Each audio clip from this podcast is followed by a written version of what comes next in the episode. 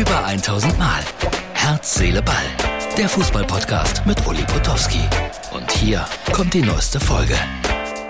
Herz, Seele, Ball meldet sich heute auch mal wieder aus der zweiten Liga, nämlich genauer gesagt aus Bielefeld. Und äh, 23.000 Zuschauer werden hier dabei sein beim äh, Westlager, so sagt man.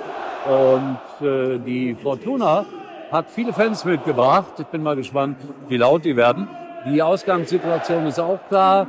Die Düsseldorfer träumen noch ein bisschen von der Relegation in Richtung erste Liga und Arminia muss kämpfen, um nicht abzusteigen. Also, Herz, Ball aus der zweiten Liga und wie immer später mehr.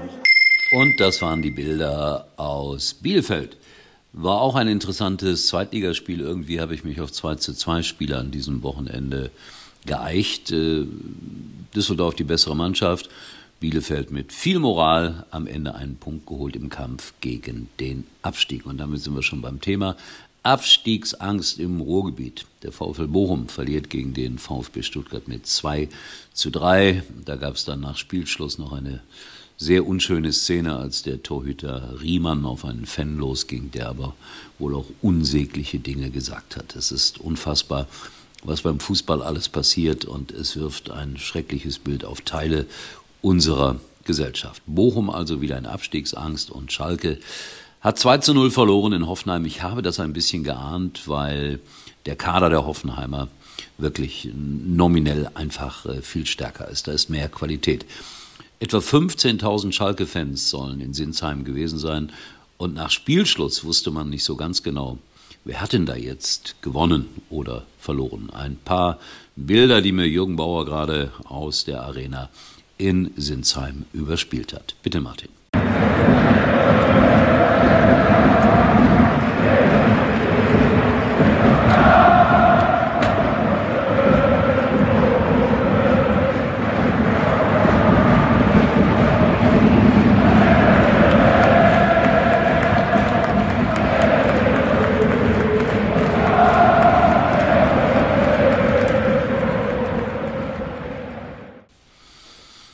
Die Schalker. So gehen sie damit um. Fatalistisch jetzt auf dem letzten Platz in der Tabelle.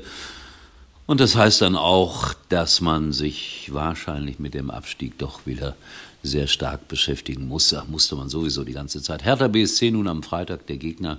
Der letzte Strohhalm Hertha auch unten mit dabei, aber vielleicht steigen Hertha und Schalke ab. Also es wird ein interessantes Spiel und es ist die letzte Hoffnung für Schalke. Nach dem Zwischenhoch, sie müssen gegen Hertha gewinnen und dann müssen noch ein paar andere Konstellationen eintreten. Alles sehr, sehr schwierig. Pokal, ja, da gibt es das Pokalendspiel im Halbfinale. Freiburg trifft auf Leipzig, Ende offen. Und äh, dann gibt es noch ein zweites Halbfinale, an dem sind der VfB Stuttgart und Eintracht Frankfurt beteiligt. Ich habe das hier schon mal ketzerisch gesagt, Stuttgart steigt ab und gewinnt den DFB-Pokal. Aber Sebastian Höhnisch hat ja, Sebastian Höhnes hat ja offensichtlich äh, irgendwie neue Kräfte freigemacht bei den Stuttgartern heute. 3 zu 2 Sieger verdientermaßen in Bochum und Stuttgart hat damit wieder Chancen. So, es war ein anstrengendes Fußballwochenende, sage ich euch. Gestern 700 Kilometer auf der Autobahn, heute nochmal ein paar hundert.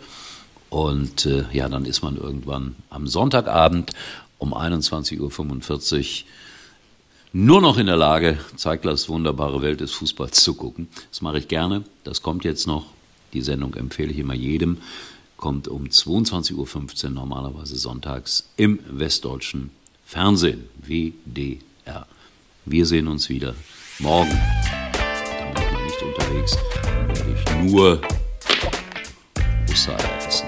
Acht Stück mindestens. Bis morgen. Das war's für heute und Uli denkt schon jetzt am Morgen. Herz, Seele, Ball. Täglich neu.